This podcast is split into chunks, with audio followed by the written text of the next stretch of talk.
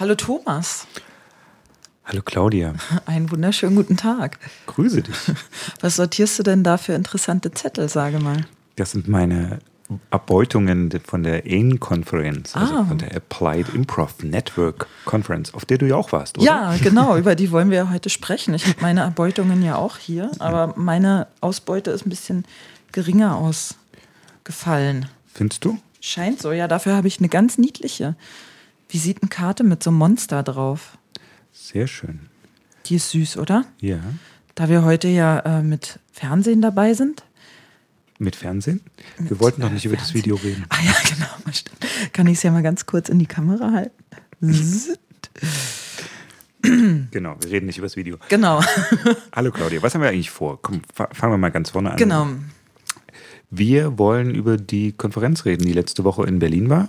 Richtig. Und zwar die Applied Improv Konferenz, haben wir schon gesagt. Und die war ja sehr ausführlich. Also die war das erste Mal in Berlin. Die ist jetzt, ich weiß gar nicht, 13, 14 Konferenzen gab es äh, schon. ich glaube 13, mir ist so wie 13, ja. Sagen wir mal, es waren 13. Nächstes Jahr ist in Austin, Texas. Und dieses Jahr war sie in Berlin. Genau. Die wandert immer so um die Welt. Und das ist die Konferenz des Applied Improv Network. Das ist eigentlich nur eine, was heißt nur, aber das ist eine Homepage, irgendwie ein Board, wo Leute sich treffen, die angewandte Improvisation machen. Genau, so ein Netzwerk, ne? So wie so ein soziales Netzwerk, sowas. Genau. Und wir waren beide da. Du hast dich angemeldet. Ich war so Genau. ein bisschen pressetechnisch da unterwegs. Und jetzt machen wir das erste Großprodukt dazu. wir machen einen ausführlichen Podcast über die Woche. Hui. Mit, mit, nicht mit Film. Genau. Die ganzen Kameras um uns herum stehen einfach nur so Genau. um uns signiert. Ähm, wir haben jetzt lange überlegt, wie wir damit anfangen und Mhm. ich denke, wir werden dem Plan folgen. Der Plan sieht vor, dass wir so ein bisschen die Woche abklappern. Oder die halbe Woche, die es Genau. ja war, ne? Es war ja, glaube ich, von Mittwoch bis Samstag. Sonntag war so ein bisschen frei noch, aber da hat, glaube ich, keiner von uns mehr mitgemacht. Also ich war Sonntag nicht da, nee. Ich brauchte ein bisschen Ruhe. Na, ich habe Sonntag noch mit äh, den Gästen aus San Francisco herumgehangen. Es waren ja aus der gesamten Welt Leute da, aus 28 Ländern waren 225, wenn ich es richtig im Kopf habe, Besucher auf der Konferenz. Und die 28 Länder hat man auch gehört. Es war wirklich viel los. Wen hast du alles getroffen? Von welchen Ländern? Uh, wen habe ich alles getroffen? Also ich habe äh, Leute aus Seattle getroffen, Leute aus San Francisco, Leute aus der Tschechoslowakei, aus Dänemark. Äh, Grübel, Grübel, mehr fallen mir jetzt nicht ein. Ich habe aber auch nicht so viele getroffen. Ich habe einen aus Ungarn getroffen, der war mit mir in meiner Pair Group am Anfang. Einen aus den Philippinen, mit dem war ich auf der Learning Journey, da werden wir auch gleich drüber reden. Ach, aus Holland habe ich ganz viele getroffen und aus Belgien. Genau. Aus der Schweiz, Mhm, aus Österreich. genau. Aus Holland waren sehr viele Leute dabei. Mhm. Von Troje, die sind auch bekannt hier durch das äh, internationale Festival der Gorillas. Immer im Frühjahr waren ein paar Leute da, Mhm. zum Beispiel Henk van der Steen und Alike van irgendwas. Mhm. Nachnamen ist nicht meine Stärke. Ja, und äh, aber sehr viele aus den Staaten. Das ist schon Ja. so ein bisschen das Hauptklientel. Und natürlich England. sehr viele Leute aus Berlin. Ja, ja, ja. Gut, wenn es vor der Tür liegt, hätte es mich auch gewundert, wenn es viele nicht genutzt hätten. Mhm. Und das haben sie getan. Und das war auch sehr schön. Es war so ein bisschen auch deutsches ähm, Impro-Leute-Treffen. Ja, auf jeden Fall. Wir gucken mal rüber zu unserem Aufnahmeleiter. Ist alles gut? Beide Super. Daumen oben. Wunderbar. Gut. Dann, Fangen wir mal mit der Learning genau, Journey an. wollte ich gerade vorschlagen. Was ist denn die Learning Journey? Die Learning Journey, ehrlich gesagt, äh, war es mir selber nicht so ganz klar, was es ist. Und es ist mir auch im Nachhinein nicht so ganz klar, warum sie es Learning Journey genannt haben und nicht Workshop. Weil das, was ich besucht hatte, hatte deutlich mehr Workshop-Charakter als Learning Journey. Und zwar war ich auf der Moving into Improv Learning Journey. Die hat in einem Tango-Studio in der Oranienstraße in Kreuzberg stattgefunden. Und die Learning Journey war für mich tatsächlich das Highlight der ganzen Konferenz. Aber das wusstest du am Anfang noch nicht. Nee, das wusste ich natürlich noch nicht. Und äh, unsere Learning Journey war in drei Teile geteilt. Wir haben zuerst Tango gemacht, dann Kontaktimprovisation, was äh, ich so ein bisschen aus dem Modern Dance kenne, was ich lange gemacht habe. Und äh, als letztes hatten wir Action Theater. Ah. Ich war auf einer Learning Journey im Exploratorium im, am Mehringdamm. Und das Exploratorium hat sich so ein bisschen die ja, äh, improvisierte Musik auf die Fahnen geschrieben. Ich habe dann auch hinterher nochmal mit den beiden Gründern, also mit dem Gründer und den Geschäfts, wie auch immer, des Exploratoriums gesprochen. Das war sehr, sehr spannend, weil die natürlich so ein bisschen sagen, Improvisationstheater, bäh, geh uns weg. Theatersport ist furchtbar. Und dann habe ich ihnen gesagt, ja, aber zu sagen, Improvisationstheater wäre Theatersport, ist ungefähr sozusagen, ich mag keine Musik, weil ich mag keine Popmusik. Hm. Das war, glaube ich, auch mal für alle ein Aha-Erlebnis, fand ich sehr schön. Da, glaube ich, muss man noch ein bisschen dranbleiben. Und was die gemacht haben, war einfach spielerischer Zugang, auch eine Art Workshop in Musik. Wir mhm. haben also Sachen ausprobiert, wir hatten Instrumente, wir haben getrommelt, wir haben versucht, uns zu kommunizieren über Trommeln. Wie viele Leute wart ihr in dieser Learning Journey? Äh, wir waren, glaube ich, fast 20. Es war sehr äh, relativ ah, groß. Okay. Ja, wir waren, glaube ich, deutlich mehr. Wir waren über 30 Leute, würde ich sagen. Vielleicht so 36 mit den Leitern zusammen. Ja, doch, sowas in der Größenordnung. Hm. Es waren auch zwei, die hatten sich dann geteilt. Die haben dann auch nochmal äh, gewechselt. Ich war leider, nur, oder was leider, ich war nur bis zum Mittag da, hatte mich dann entschieden, äh, den Nachmittag mit den Gästen aus San Francisco zu verbringen, hm. mit meiner Kollegin. Das war auch sehr schön. Aber ich wollte eben mal reinschnuppern. Und ich fand auch, das war ein schöner Auftakt für die Konferenz aus einem ganz einfachen Grund, weil die Leute erstmal was zusammen machen und nicht sich treffen, sitzen und in die Weltgeschichte gucken. Und das fand ich ganz gut. Hm. Ja, also ich muss sagen, ich hatte wirklich große Aha-Erlebnisse während meiner Learning Journey. Insofern, wir haben ja mit äh, Tango angefangen und äh, da hatte ich tatsächlich das größte Aha-Erlebnis. Es ging ja um Leadership. Diese ganze AIN-Konferenz stand ja dieses Mal unter, unter der Flagge oder unter dem Motto Leadership. Und auch beim Tango ging es um Leadership. Was mir gar nicht klar war, ist, dass Tango so viel mit äh, Kommunikation zu tun hat, vielleicht auch mit Improvisation. Ähm, wir haben es sehr unter dem Kommunikationsfokus und zwar unter Führen und Folgen gesehen. Und das war mit Hilfe äh, von Tango wirklich sehr anschaulich, ähm, dass halt Leadership nicht bedeutet, andere Leute zu kontrollieren und in irgendeine Richtung zu schieben, buchstäblich, sondern dass Leadership halt auch bedeutet, sich, wenn, wenn deine Followers dir Widerstand entgegenbringen, ähm, auch mit denen ein Stück weit in eine Richtung zu gehen, um dann entsprechend wieder die Führung weiter zu übernehmen. Weil ansonsten erntest du ähnlich wie beim Impro nur Blockaden, wenn du versuchst, Leute wohin zu pushen, wo sie nicht, wo sie sich nicht komfortabel, äh, komfortabel nicht wohlfühlen. Ja. Das, das ist ja auch eigentlich das Interessante. Es gibt ja diesen Untertitel auf der Konferenz, also Leadership in a VUCA World. Mhm. Also also VUCA, was war das? Wollen, Wolland, ja. Wolland, das Wort kannte ich nicht. Ja, das ist ähm, also. Uncertain, Complex und Ambiguous. Das, genau, das ist also eine, eigentlich ein Militärbegriff. Wie, wie verhält man sich in einer Situation, die man nicht überblicken kann, die sehr komplex ist, die, und, die neu ist. Und das fand ich eigentlich ein ganz interessanter Punkt. Und das finde ich auch ein sehr wichtiger Punkt, weil das natürlich Improvisation immer ist. Du weißt nicht, wo das Ziel ist, du weißt nicht, was vor dir liegt. Und da haben viele Workshops und Talks, fand ich, sind gut drauf eingegangen, da wäre, wäre noch zu kommen. Hm. Und manche hatten das nicht so wirklich im Hinterkopf. Die Frage ist halt, ob man so eine große dreitägige Konferenz mit dem Programm, das hier geboten worden ist, tatsächlich auf so einen Fokus bringen kann. Aber die Grundidee war erstmal sehr gut und dafür kann man, glaube ich, auch sehr dankbar sein. Also da gab es für mich viele Aha-Effekte versuchen irgendwann am Ende noch ein Fazit zu machen. Gucken, ob wir da Genau. Ähm, und du hast die äh, Learning Journey, genau. die Learning Journey bis zum Schluss mitgemacht? Genau, ich habe die bis zum Schluss mitgemacht und bin dann auch mit den Leuten direkt ins Edelweiß rüber, wo es ja dann so eine kleine Abendveranstaltung gab. Ähm, ja, da habe ich dich nicht gesehen. Da warst du wahrscheinlich auch noch mit den Ladies aus San Francisco unterwegs, ne? Genau. Hätte ich, glaube ich, auch äh, an deiner Stelle vorgezogen. Naja, wir sind so ein bisschen durch Berlin gegangen, so die Touristentour gemacht. Aber mhm. das war ganz schön. Es wurde dann irgendwann kalt. Nach vier Stunden haben sie gesagt, wollen nicht mehr. Aber gut, äh, genau. Erzähl mal ein bisschen von, vom Edelweiß. Vom Edelweiß, da ist ähm, tatsächlich gar nicht mehr so viel passiert. Also äh, es gab eine kleine Ansprache von Martin Zieselski den ich vorher nur vom Namen her kannte aus, aus der Berliner Szene. Ähm, dann wurde um acht das Buffet eröffnet. Das hat meines Erachtens nicht so gut geklappt. Die Leute waren alle wahnsinnig hungrig. Ich habe in dem Kontext auch ein tolles neues Wort gelernt, nämlich hangry. Das ist, wenn du so hungrig bist, dass du äh, ärgerlich bist. und ich glaube, da waren einige Leute echt hangry und ähm, ich habe dann tatsächlich die Queue gejumpt irgendwann, weil da, wo ich mich angestellt hatte, ging es zehn Minuten nicht ein Zentimeter vorwärts und es war mir dann relativ äh, wurscht. Und ja, und dann habe ich mich da mit so ein paar Leuten unterhalten, habe eine Frau kennengelernt, deren Namen ich leider vergessen habe, die tatsächlich bei allen Konferenzen bisher dabei war, egal wo, also von der ersten Konferenz bis jetzt. Äh, aus San Francisco war die.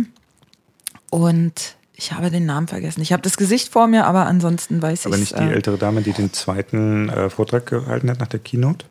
Nee, das war ja Sue Walden, glaube genau. ich. Hm. Nee, die war es nicht, die war es nicht. Ähm, aber sie war, glaube ich, auch irgendwann kurz auf der Bühne. Ja, ist ja auch wurscht.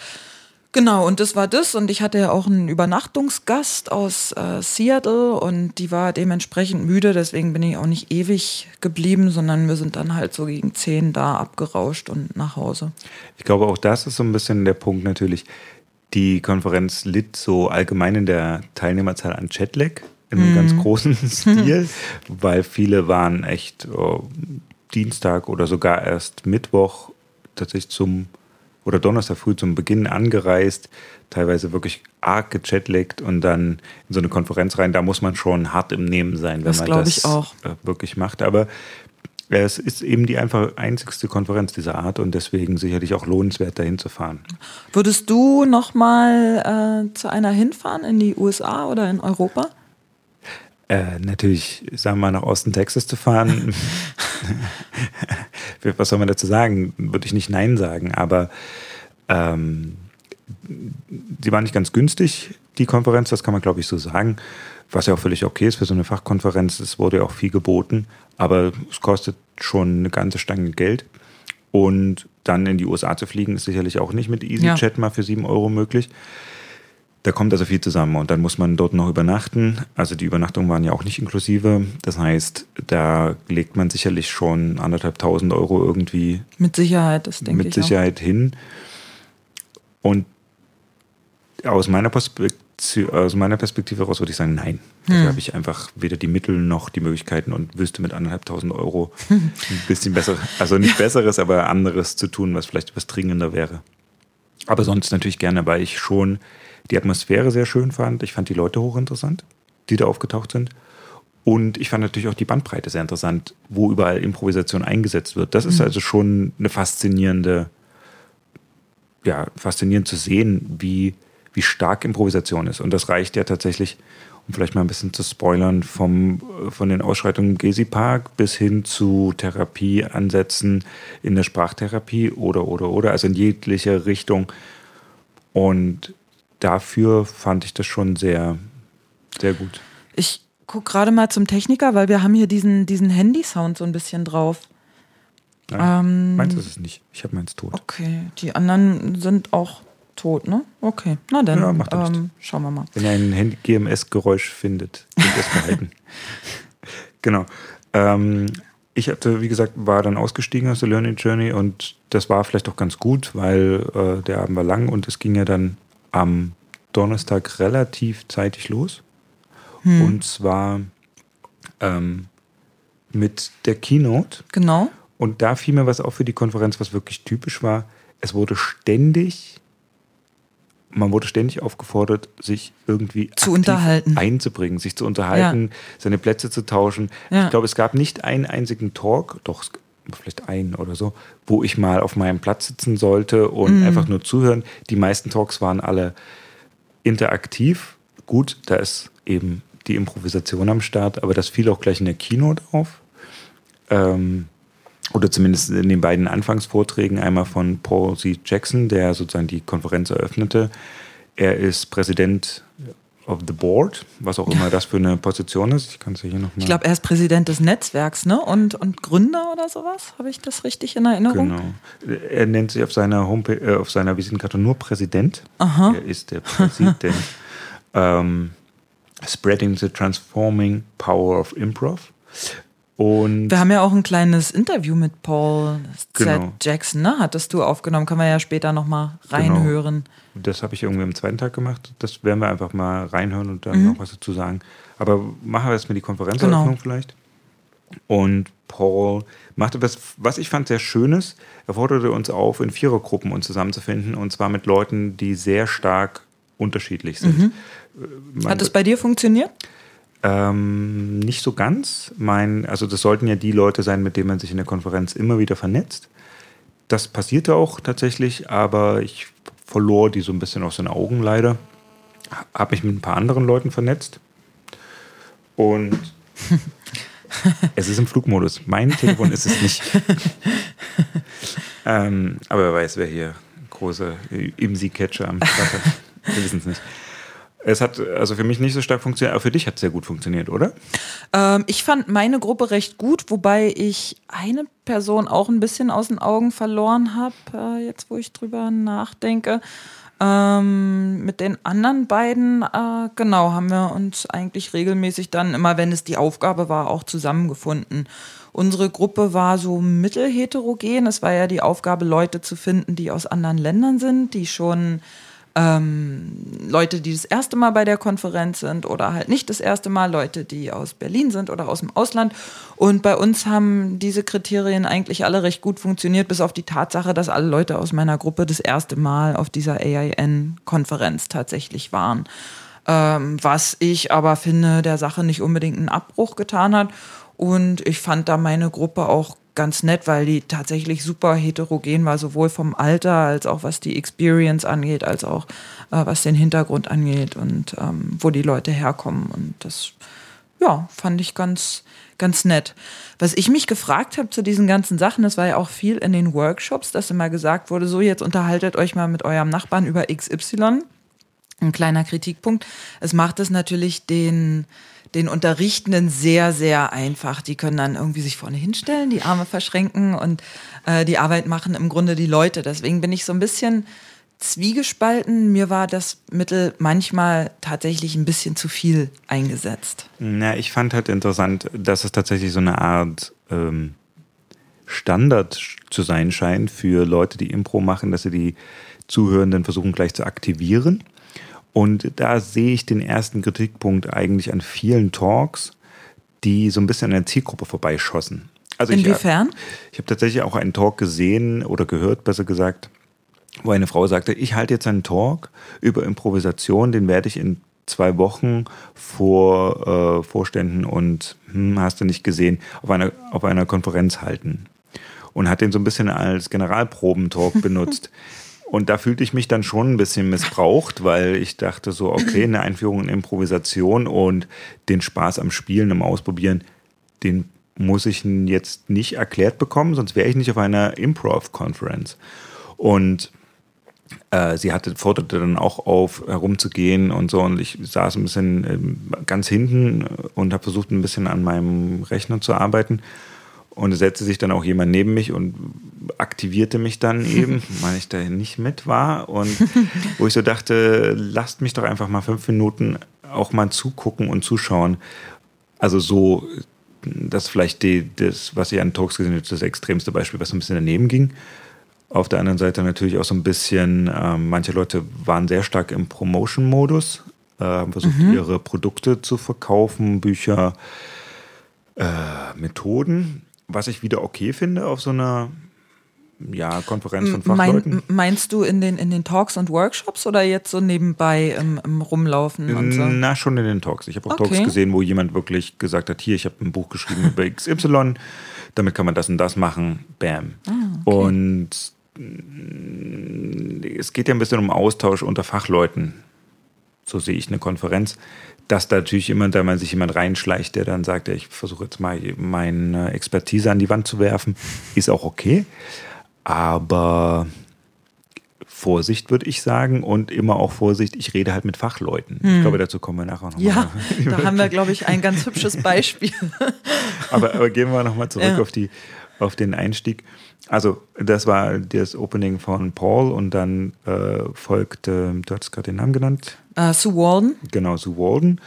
Und die übrigens 70 ist, was man ihr nicht ansieht. Also da ist wirklich Holla.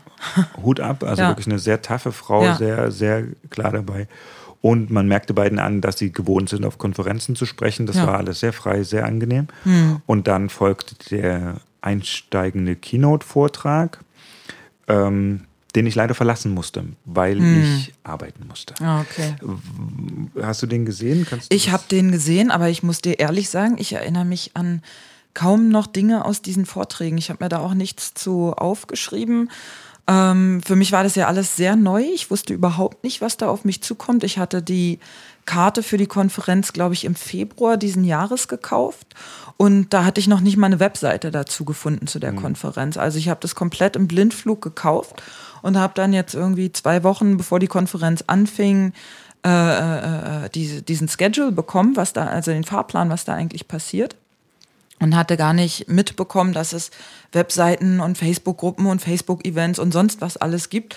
War also überhaupt nicht up to date und ähm, ja, saß dann, ich saß jetzt da nicht wie Schwein vorm Uhrwerk, aber es war doch alles sehr, aha, aha, okay, mhm, mhm. Deswegen hatte ich mich so über deinen Kommentar gefreut. Ich hatte irgendwie noch mal kurz vorher angekündigt, dass jetzt die Konferenz ist und worum es da geht. Und du schriebst so, ah, danke, jetzt weiß ich. Wo ja, genau. nee, mir ging es wirklich so. Ich hatte dann, äh, du hattest ja dieses Video, was äh, der, der eine Österreicher mit dem äh, Martin Zieselski. Mhm äh, ähm, gemacht hat, auf äh, Impro News gepostet und das hatte ich mir dann angesehen und dachte, ach so, ah, jetzt habe ich ungefähr eine Idee, worum es bei dieser ganzen Kiste geht. Sehr schön. Und ähm, Keynote, ja, wie gesagt, habe ich mir nicht viel aufgeschrieben. Ein deutscher Professor gewesen, der sozusagen das erste Forschungsprojekt zum Thema. War der nicht im, am zweiten Tag? Da bin ich mir jetzt gar nicht sicher, weil ich an den kann ich mich erinnern. Das, das, an diesen Talk kann ich mich tatsächlich erinnern von dem Professor, der Forschungsgelder für ein Impro-Projekt abgestaubt hat. Und ich erinnere mich, dass ich diesen Vortrag recht konfus fand. Also was viele auch sagten, aber ich, ich habe ihn nicht gesehen, kann ich darüber urteilen. Ja, ja, ja, genau. Und es gab dann dazu, ähm, das fand ich übrigens faszinierend, es gab eine Dame, ich glaube aus Belgien war die, äh, die hat äh, immer diese, diese Zeichnungen dazu, für die es bestimmten Namen gibt, angefertigt. Und deren Zeichnung fand ich im Endeffekt aussagekräftiger als den einstündigen Vortrag von diesem Professor. Und ich fühlte mich tatsächlich unglaublich an meine Studentenzeit erinnert, wo Professoren vorne stehen und nach dem Motto Fake it till you make it dir irgendwas erzählen und so tun, als hätte das Ganze einen Sinn. Und du sitzt da, bin ich jetzt irgendwie blöd, dass ich den Sinn nicht kapiere oder gibt es keinen? und dieses Fake it till you make it Prinzip ist ja immer so ein bisschen, dass es den Ball zu dir zurückspielt. So, na, überleg doch mal, ne? Mhm. Genau, du, es ist doch, es liegt doch auf der Hand. Ja.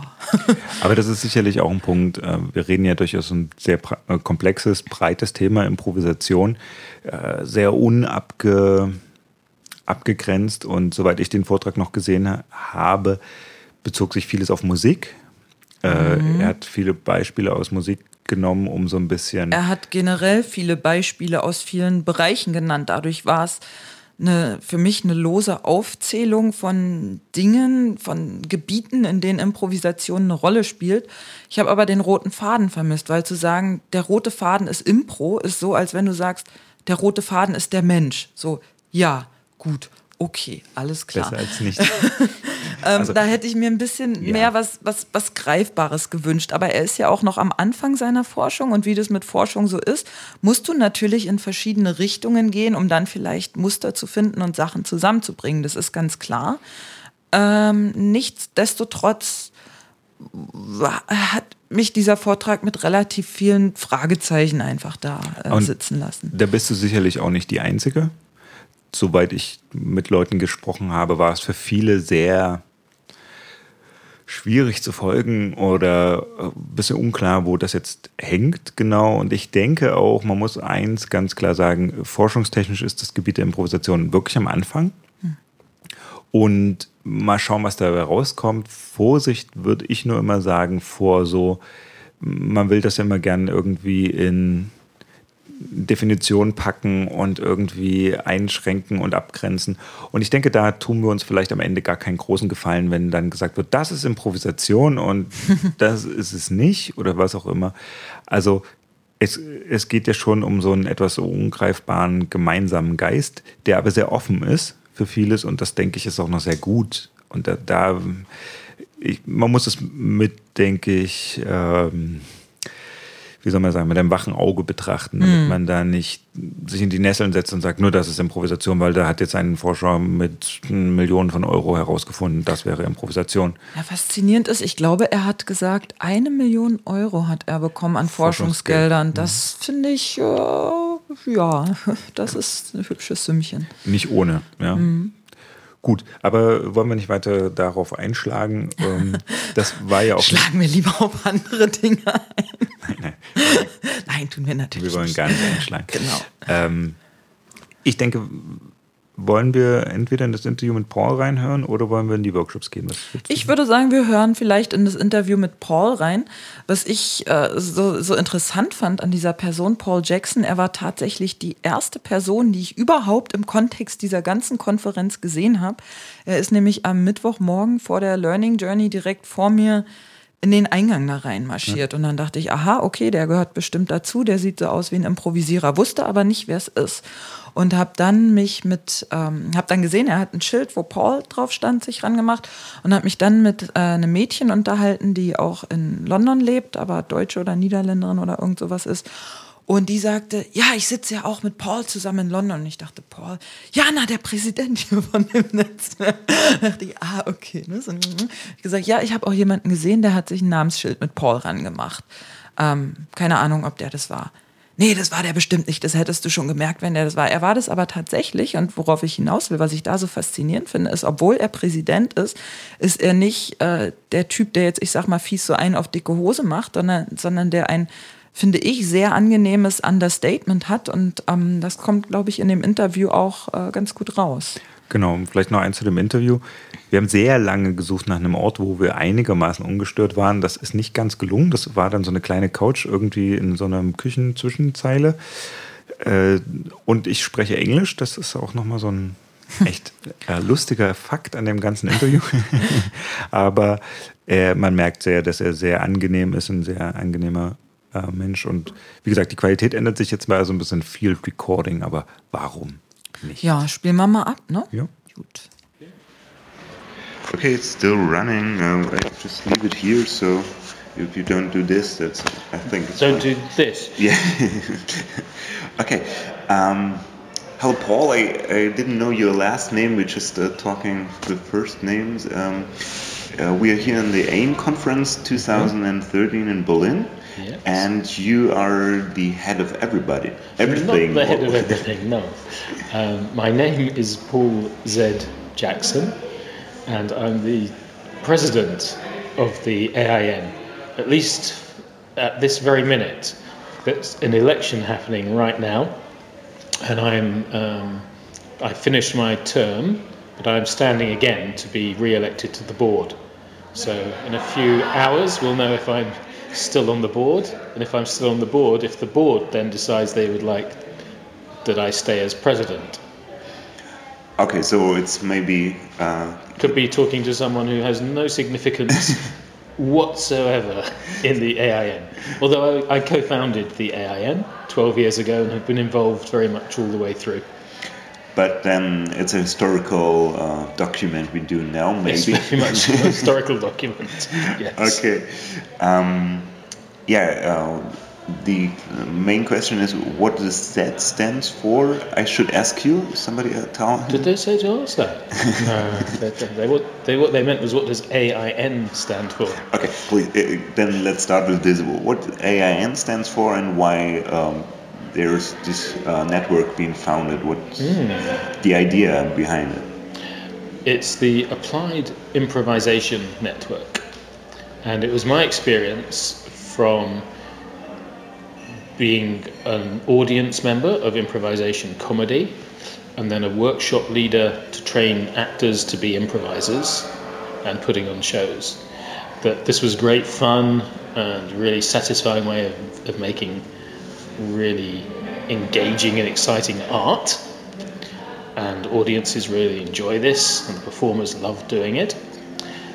But that there was more value than that. That the things that you do in improvisation on stage, the skills you're using can apply beyond the theatre. And I was teaching creativity, teamwork, and some presentation skills using the ideas of improvisation. And I didn't know that anybody else did that. I thought I would genius. I'd come up with this idea. And I went to some conferences of other trainers, and they also were doing this. Maybe three of us out of a conference of 100. And we got together and we actually did a show in, in America and at the conference for the participants. And we were excited by the energy of the show. And in the bar, we said, oh, I wonder if there's maybe even more that we don't know about or that we think maybe we know one or two each, but there could be a group. And we had one strand in another conference in 2002 in San Diego. And this was the improvisation in business, we called it then. That was a strand, and 30 people, 30 or so, came along. And we were all doing the same thing in different ways, but all using improvisation, clearly with the yes and, and in the traditions of Keith Johnston and Viola Spolin, particularly. And the next year we held our own conference with 80 people in Toronto, and we've had a conference every year since. And this one now in Berlin is the biggest so far with 225 people. And they're coming from all over the world. Huh? All over the world. It's about 28 countries. And on the websites, we have big Facebook group and we have a big community website on the Ning platform. There's more than 3,000 people who have identified themselves as being applied improvisers.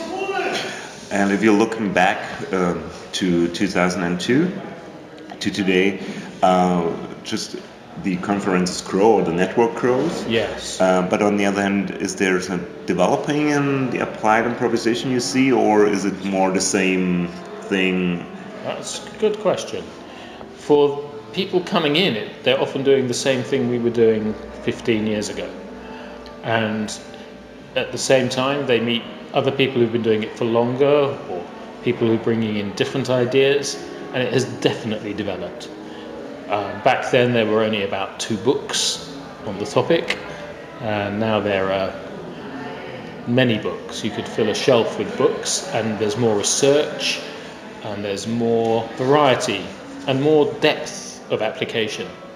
People are getting better at taking improv, which is the sort of brand of theatre games that you see on improvisation shows. That was the beginnings of workshops, but now we've created many, many more things that you can do in a workshop that are nothing to do with the stage, but still create yes and atmosphere or demonstrate the power of listening or following or leading and all of the pieces that are most relevant to organizations.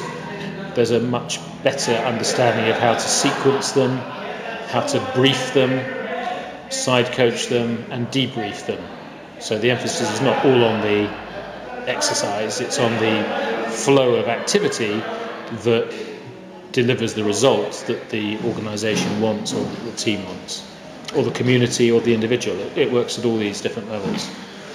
And on the other hand, if you see the kind of uh, things happening, um, is there an increase of uh, quality or is it just an increase of quantity or what's it's your... both both Yes. Also, I should say that where we are now, 12 years after we thought of this, it's exactly what we planned. Every step and every bit that has happened was how we planned and foresaw it. That's a joke. Okay. we didn't know how it would emerge, and we've been an improvisational organization. So, what we've done has been what people wanted to do.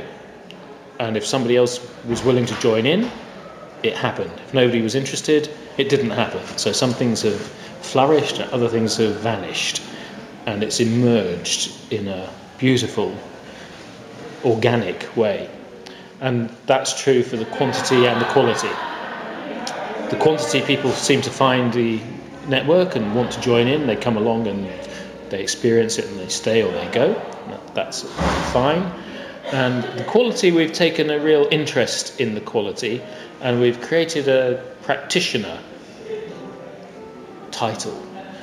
And we have a website which offers applied improvisation ideas to the outside world, to the clients, people who might want to use applied improvisation. And we list the practitioners on that site, so you can click on the one by country, geography, or by the function, the type of thing they offer, to find the practitioner that you want. So we had to decide who would be a practitioner. Could it be just anybody? Mm-hmm. Or is it a very specialized threshold? And we came up with two quality ideas. One was that you had to contribute to AIN so that AIN would be interested to support you. And contributing means showing up. So if you come to a conference, you get a point. If you go to a local group, you get a point. If you post a blog on the website, you get a point. And you can get some points for contributing. And you should also be doing some work in the world. So if you have some clients, you get some points. And if you have points in both those categories, then you qualify as a practitioner. But we're not saying we'll come and look at what you do or mark you in some way. So the quality is more about supporting each other, being part of the activity. Uh, and that also, to me, is a, an inspira- improvisational way of Yeah. raising quality. It's one of many ways. Of course, there are many, many ways. We have training of trainers and many discussions about it, and people write about what makes for good quality. That happens too. And um, before I want to look a little bit into the future on this conference, is there something you say, okay, I, I experienced something new I didn't saw it Yes. before? Yes. Many things? Or, Many things. Or, yeah. Yes. It's always new. It's always different. I'll give you two examples. Yeah. from um, yesterday and today. Yesterday, I saw two speech therapists, um, one from the UK, one from America. They both independently had started using improvisational activities that they learnt in an improvisation class with patients in their practice who had had car accidents or stroke victims and these activities from improvisation were teaching the social skills and the linguistic skills, the developmental skills that these patients needed. There was no way these two people would ever have met each other or had the discussion that they had or the excitement of recognizing somebody else had a, a fantastic way of improving the treatment of, of stroke patients or car crash victims. And to watch that was magical. And we've never had a speech therapist, as far as I know, before who had identified themselves as an applied improvisation. Neither of them do anything on the stage, as, as far as I'm aware. They're professionals in, in therapy from different continents.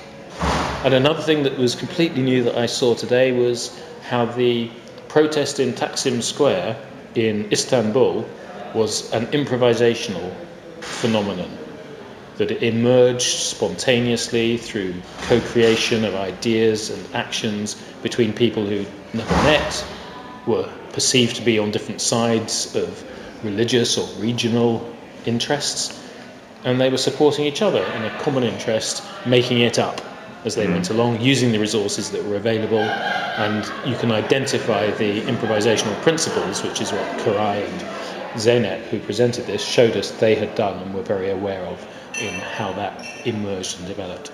So, from a, a really small conversation of a couple of professionals to social movement, these are both a very long way from comedy on a stage. Yeah. And if you look into the future, I don't know where the next conference should be. Mm-hmm. You know it already, I have a, an idea. But it's not set yet. Or It's not set for certain. It hmm. will be announced tomorrow what we know. Okay. It's likely that it will be in America, in the southern states of America. And then we'll go to maybe to Canada and then maybe back to Europe. So it's a three year cycle of East Coast of North America, West Coast of North America, Europe, and round and round. But it's also new things are happening of mini conferences or regional conferences, and I expect we'll see more and more local groups. There's a couple of people here from Italy for the first time, a couple from Spain for the first time, and they'll form local groups that will meet. And we'll also see specialist conferences, community of practice. Maybe there'll be a, a trainers conference or a coaching mm. conference or a conference of speech therapists who use improvisation because there's so much this is able to do that hasn't yet happened. Yeah. Even though it's 10 years, it seems to me that we're still at the beginning. Okay. Really, really at the beginning. And there'll be many developments in how we do it, in the quality of how we do it, and who wants to get involved in doing it. And if you look into the future, you said we- at the beginning, if you say um, 12 years ago, uh, what, what was something you would like to see in 12 years on a conference or in the world?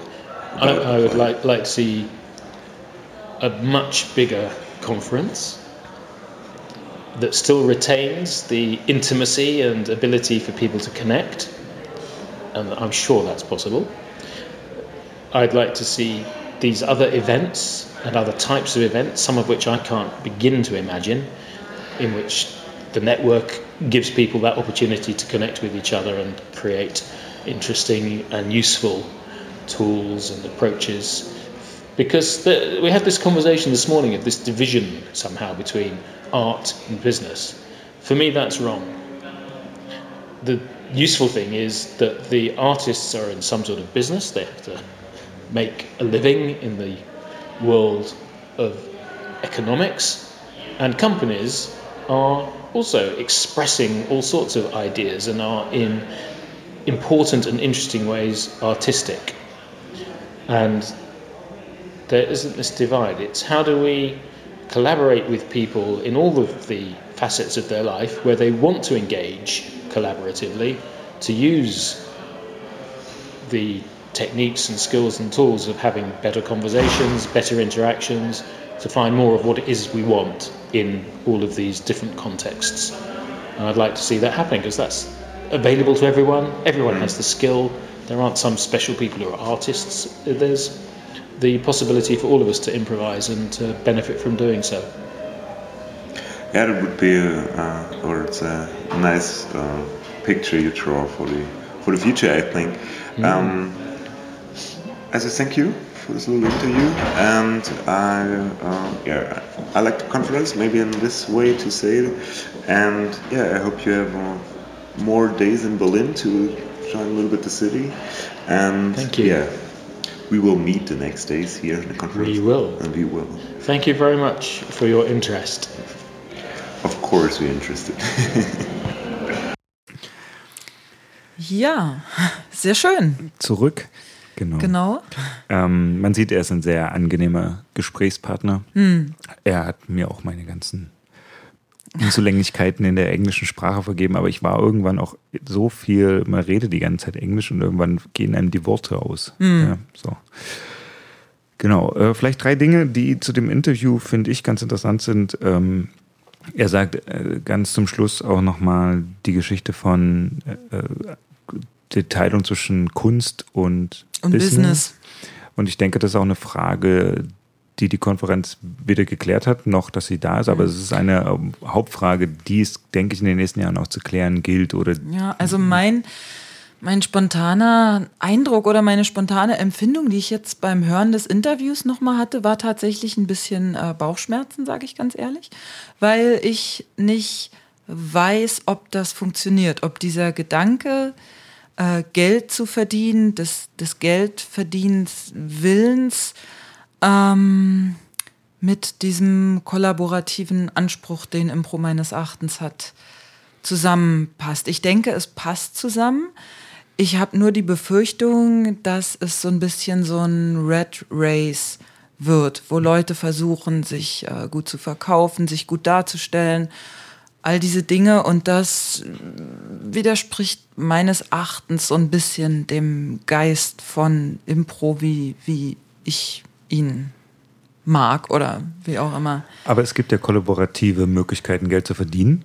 Also man kann ja an ganz vielen Wegen denken, man könnte ja Genossenschaften oder oder oder Gilden gründen, überhaupt Verbände sich mehr zusammenschließen und eben auch ein bisschen versuchen zu sagen, okay, es ist ein gewisses Set und es ist aber auch eine Lebenshaltung, es ist eine Idee dahinter, es geht um Kollaboration, es geht um Kommunikation und wir müssen das gar nicht sozusagen kompetitiv machen, sondern wir könnten das viel stärker kollaborativ tun.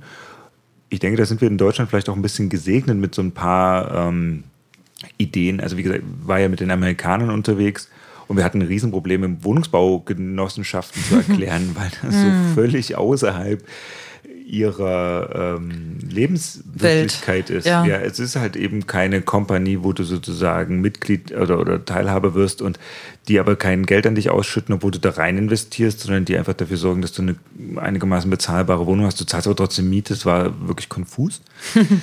aber solche Ideen sind ja denkbar und die sind, denke ich, auch für die Improvisation denkbar. Und deswegen finde ich so eine internationale Konferenz eben auch wichtig weil, sagen wir mal, der kapitalistische Weg, der sicherlich in einigen Ländern dieser Erde etwas stärker getrieben wird als in anderen, kann für die Improvisation schädliche oder für den Geist dieser angewandten Improvisation sicherlich schädlich sein. Und deswegen äh, müssen wir diese Diskussion eben begleiten und auch führen.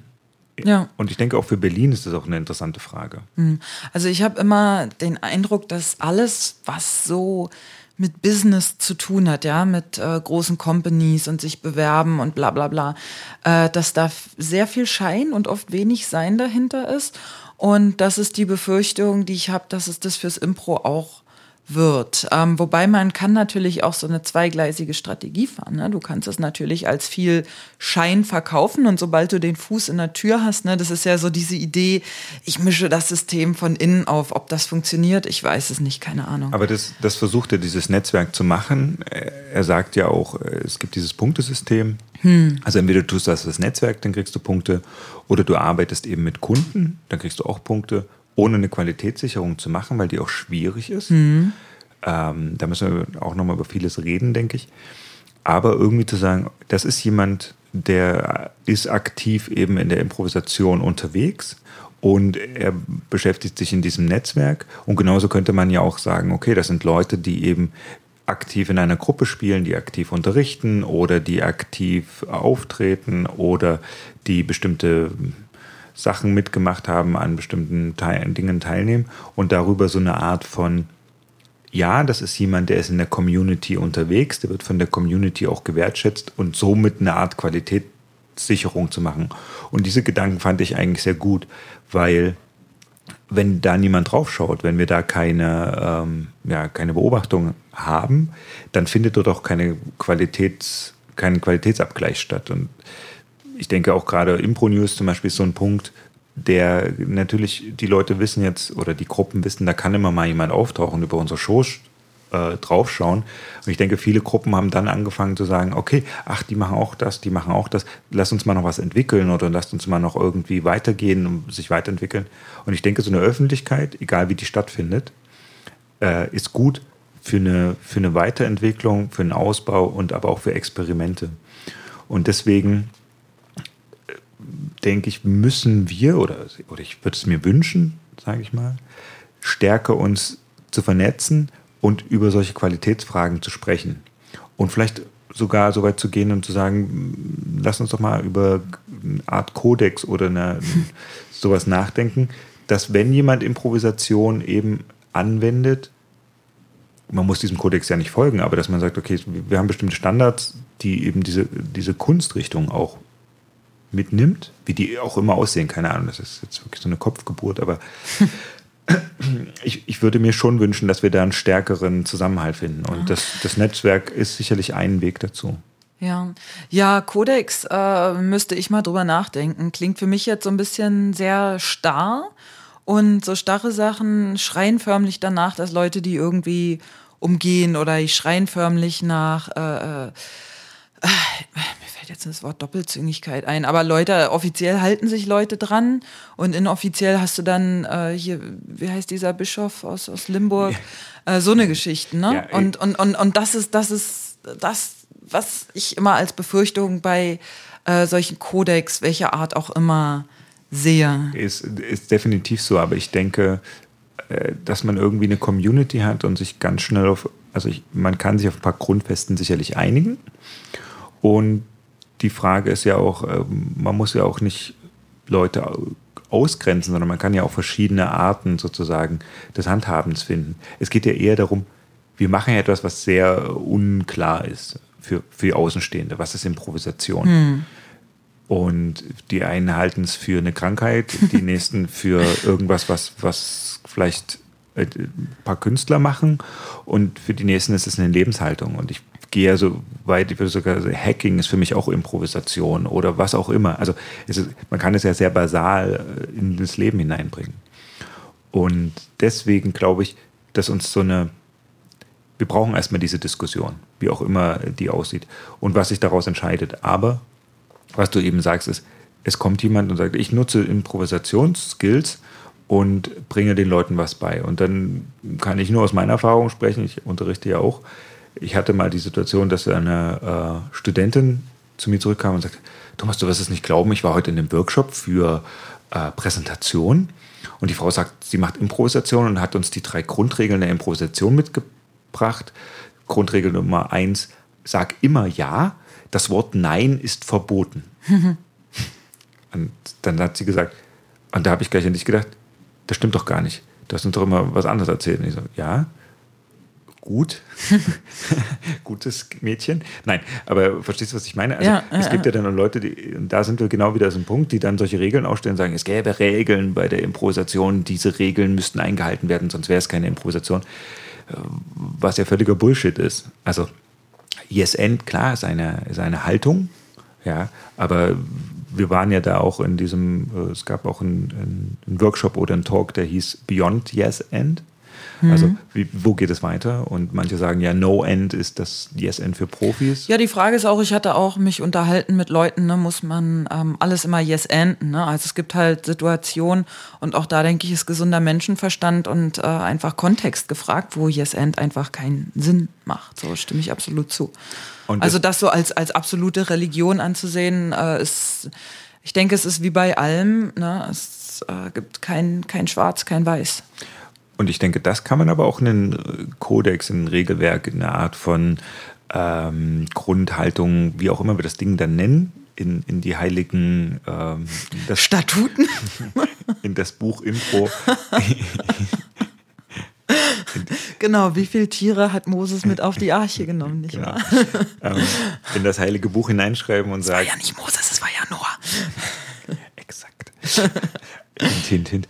Wir sollten nicht flüstern. Genau. Ähm, aber der Punkt ist der, du kannst es ja sozusagen auch offen halten und sagen, wir, wir einigen uns auf eben, oder wir einigen uns nicht. Wer das nicht macht, der sagt, ich lasst mich in Ruhe. Aber ich glaube, es geht um Öffentlichkeitsarbeit in einer gewissen Hinsicht und zu sagen, zu verhindern, dass Leute kommen und sagen, ich mache Improvisation, das ist das Tolle, was alles macht. Äh, ihr dürft das, das, das, das und das nicht machen und ihr müsst immer so gehen und euch so bewegen. Also das Extrem ist ja die- schon da. Hast du nicht die Befürchtung vor Institutionalisierung bei sowas?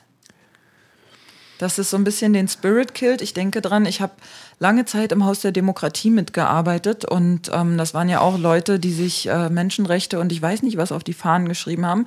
Und ich fand aber immer, wie die untereinander agiert haben, fand ich unter aller Kanone und dachte, beherzigt doch eure ne, was, was ihr hier predigt, erstmal selber im, im allgemeinen sozialen Kontext mit den Leuten, mit denen ihr hier seid. Und ähm, Ja, da, da habe ich immer große Angst vor, sobald sich sowas institutionalisiert, hast du Hierarchien, du hast Machtstrukturen und so weiter. Und übrigens auch in dem, in dem Buch, was, äh, was wir hier beide haben, Yes and Your Business, äh, sagt er in dem Vorwort, glaube ich, was ganz ähnliches. Ne? Du, du wirst Hierarchien haben, du kannst es nicht umgehen und ähm, die Idee ist halt trotzdem, diesen Impro-Spirit da irgendwie mit reinzubringen. Mm, Ja, aber ich denke, genau dieser Punkt ist, äh, man kann ja über Hierarchien auch genau in so einer Improvisationsart und Weise nachdenken. Also man kann ja auch sagen, lass uns Systeme finden und, und uns auf Dinge einigen, eben unfestgeschrieben.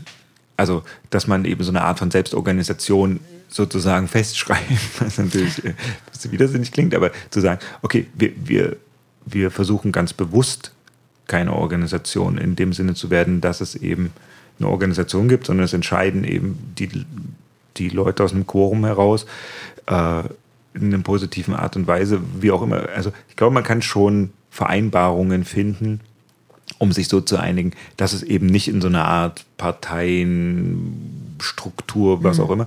Aber ich denke auf der anderen Seite, zwei Sachen könnten uns eben helfen. Zum einen, wenn wir uns wirklich einigen, ich sag mal, die Leute, die eben damit auch Business betreiben, auf einen gewissen, auf eine gewisse Qualität. Das wäre sicherlich für alle nicht schlecht. Und auf der anderen Seite auch wenn man damit Geld verdienen will, wir sehen, also ich denke, kann sich jeder ausmalen, wir haben ja zwei verschiedene große Arten von Leuten. Also es gibt Leute, die verdienen damit ihr Geld, ob das nun auf der Bühne ist oder eben in der Beratung, in, in, im Coaching, was auch immer.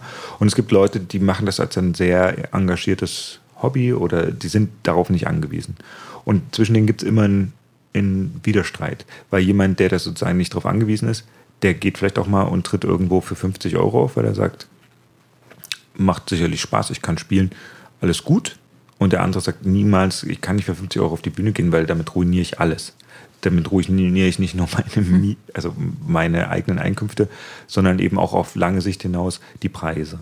Das ist interessant, weil äh, Macro ja gesagt hat, als er in Chicago war, ähm, ich hatte ihm ja in dem Interview, was wir hier gemacht haben, genau die Frage gestellt und er sagte, nein, in Chicago ist es tatsächlich so, dass die Haltung eher ist, der Kuchen, der Kuchen ist groß genug für alle. Es ist egal, ob du für Umme spielst oder für 20 Dollar. Es ist einfach, ja, der Kuchen ist groß genug für alle und auch das ist für mich tatsächlich ein Stück dieser, dieser Haltung, dieser Kooperation, dass nicht Leute sich hinstellen und anderen sagen, ihr müsst jetzt aber Eintritt nehmen, weil alle anderen auch Eintritt nehmen und weil ihr uns das sonst kaputt macht. Ich finde, ich finde das sehr schwierig. Ähm, ja, ich glaube, dass der Kuchen groß genug ist für alle, aber ich finde auch, äh, wir fragen ja ganz oft nach Levels. Ja, das ist ja das, was tatsächlich passiert. Und da gibt es immer noch keine schöne Antwort drauf. Also diese Antwort zu sagen, jemand spielt seit drei Jahren Impro, finde ich, bedeutet gar nichts, mhm. weil jemand ist vielleicht das ein halbes Jahr zu. dabei, spielt dreimal die Woche total intensiv, ist begabt und spielt vielleicht besser als jemand, der 20 Jahre einmal im Monat irgendwo hingeht, mit seiner Gruppe ein bisschen was macht. Absolut, und du kannst es nicht messen. Und ich denke, das Schöne beim Impro ist vielleicht, äh, vielleicht sollten wir uns die Frage stellen, brauchen wir überhaupt Levels? Also macht es Sinn, diese Leute, die jetzt ein halbes Jahr äh, die Supertalente sind und äh, äh die die zwölf Jahre Impro spielen und damit Geld zu verdienen, ähm, profitieren die immer voneinander? Oder ist es nicht auch schön, wenn wir sozusagen so eine gemischte Klasse machen, wo auch gerade die, die äh, nicht so viel können, vielleicht mitgezogen werden und davon auch profitieren. Und ehrlich gesagt, glaube ich, ist es auch für die Profis eine schöne Aufgabe, mit äh, Anfängern, Amateuren, wie auch immer du sie nennen willst, zu spielen, weil es eine schöne äh, äh, Practice, also Übung für dieses Let Your Partner Shine einfach ist. Du kannst nicht als Profi immer nur mit Profis spielen wollen und dann aber erzählen, ja, es ist aber hier Let Your Partner Shine. Das ist richtig. Ich glaube aber auf der anderen Seite, man muss ja gewisse Skills haben oder Fähigkeiten, um Impro zu spielen. Und meine Antwort oder meine, es gibt ja nur zwei Sachen, die man erfüllen muss, sage ich immer. Man muss alles wissen und alles können. und ich glaube, da ist wirklich ein Punkt erreicht, den man tatsächlich als, als Angabe machen kann und sagen, okay, hast du dich schon mal mit Genre beschäftigt? Oder hast du dich schon mal mit was weiß ich, kennst du die Grundzüge der Kontaktimprovisation? Kennst du die Grundzüge von Kennst du Formate? Hast du schon mal in einer Langform gespielt oder hast du schon mal in einer, in einer Game Show gespielt oder in einem Theatersportformat? Nur richtigen Theatersportformat oder so. Also, ich glaube, man kann schon gewisse Erfahrungen abfragen, ohne zu fragen, wie gut bist du denn im Jahr, also im Improvisieren, im, im Mitgehen. Sozusagen. Ja, da stimme ich dir absolut zu. Ich meine, das sind ja auch Hard Facts, die kannst du ja äh, messen, da kannst du ja theoretisch wie in der Schule einen Test machen und die Leute kreuzen es an. So. Das, genau, es geht ja so ein bisschen auch um Selbsteinschätzung. Aber das ist, finde ich, der Punkt, ähm, wir müssen eben über solche Regeln mal anders reden, als zu sagen, also über Erfahrung. Also ich hätte lieber so eine Art Pilotensystem irgendwie. Ja, du darfst nur Düsenjets fliegen, wenn du so und so viele Stunden pro Jahr auch wirklich in einem Düsenjet sitzt, sonst verlierst du deine Lizenz. Und äh, deswegen Zeit ist es nicht, sondern wie oft bist du auf der Bühne, was spielst du, in was für Formaten, was für komplexen Systemen, wo stehst du da, ohne Leute auszuklammern. Ja, das ist auch nicht der Punkt. Und wie gesagt, und das ist eigentlich das Allerwichtigste, es ist ja Improvisation und Improvisation lebt vom Scheitern. Hm. Und ich glaube, da ist die große Business-Geschichte, weil wenn ich wirklich irgendwo hingehe und sage, wir bringen euch etwas mit, was im Notfall oder was scheitern muss, Sonst ist es keine Improvisation. Wir müssen die Chance haben zu scheitern. Das ist im Grunde die Message, die du ja eigentlich äh, oder die ich zumindest gerne an Unternehmen auch rantragen würde, weil ich finde nämlich, dass dieser, dieser Erfolgs, dieser verbissene Erfolgswahn halt so unmenschliche Züge angenommen hat. Aber dieser Punkt ist unglaublich schwer zu vermitteln. Und ja. es kommen Leute und sagen, ich bringe euch die Improvisation ohne Scheitern. ja, und äh, das verrät, finde ich, im Grundzug dessen, worum es eigentlich geht. Und deswegen hätte ich gerne eine Diskussion und was dabei hinten rauskommt, ob dann ein Stein gemeißelte goldene äh, Gebote der Improvisation bei rauskommen oder nicht, das ist ähm, die große Frage. Ich denke, wir haben erstmal so einen großen Grundzug gemacht, oder? Ja. Wie siehst du das? Ja, genau. Ähm, ein paar Themen gibt es noch, aber wir planen ja einen zweiten Teil zu machen. Genau. Ich komme mal wieder zu dir. Und äh, können dann darüber noch sprechen. Genau. Vielleicht, äh, bevor wir äh, die Tür zumachen, wir haben jetzt so ein bisschen das Applied in der Improvisation mitgenommen. Hast du für dich noch irgendwas, wo du sagst, da war die Konferenz auf jeden Fall für dich der ein Aha-Effekt? Na, wie ich schon gesagt habe, während der Learning Journey, diese Tango-Geschichte war für mich tatsächlich der größte Aha-Effekt. Also diese, äh, diese Transferleistung vom, vom Tango auf das Leadership, auf Führen und Folgen, was das eigentlich bedeutet, dass Fol äh, das Führen halt nicht ist, jemanden äh, zu pushen und zu kontrollieren, sondern das Führen auch immer ein Stück weit Folgen ist. Und während ich darüber nachgedacht habe, auch äh, auf der Learning Journey, äh, haben sich in meinem Kopf so die Grenzen zwischen Führen und Folgen total aufgelöst. Und am Ende dachte ich, Mensch, im Grunde ist doch alles irgendwie das Gleiche. So. Also ich glaube, Führen und Folgen, dazwischen gibt es höchstens einen graduellen Unterschied. Also jemand, der vielleicht 60 Prozent führt und 40 Prozent folgt, aber es gibt meines Erachtens oder es, es kann nicht funktionieren, wenn jemand einen Anspruch hat, 100 Prozent zu führen und andere 100 Prozent zu folgen. Ich glaube, das ist was, was in, in keinerlei Kontext funktionieren kann. Sehr schön, deswegen folge ich dir jetzt. ich habe jetzt echt über eine Überleitung nachgedacht, die nicht blöd ist, aber die war auch blöd. Ist egal. Äh, wir machen mal jetzt hier ein, eine Pause. Mhm. Äh, es gibt einen zweiten Teil dazu, Ja. weil es gibt noch ganz viel für die Konferenz Genau, zu sagen. absolut. Aber in Häppchen verdaut sich besser. Mhm. Deswegen, ja, vielen Dank. Ja, ich danke dir. Danke vor allem den gekommen bist. Zuhörern, die sich das jetzt angetan haben und vielleicht gespannt sind auf Teil 2. Genau. Äh, ja, danke für die Möglichkeit und auch nochmal ein großes Dank an unseren technischen Support heute. Ja, Applaus. Hey. genau. Und wir hören uns wieder. Genau. Alles klar. Danke dir, Thomas. Bis dann. Danke, tschüss. Tschüss.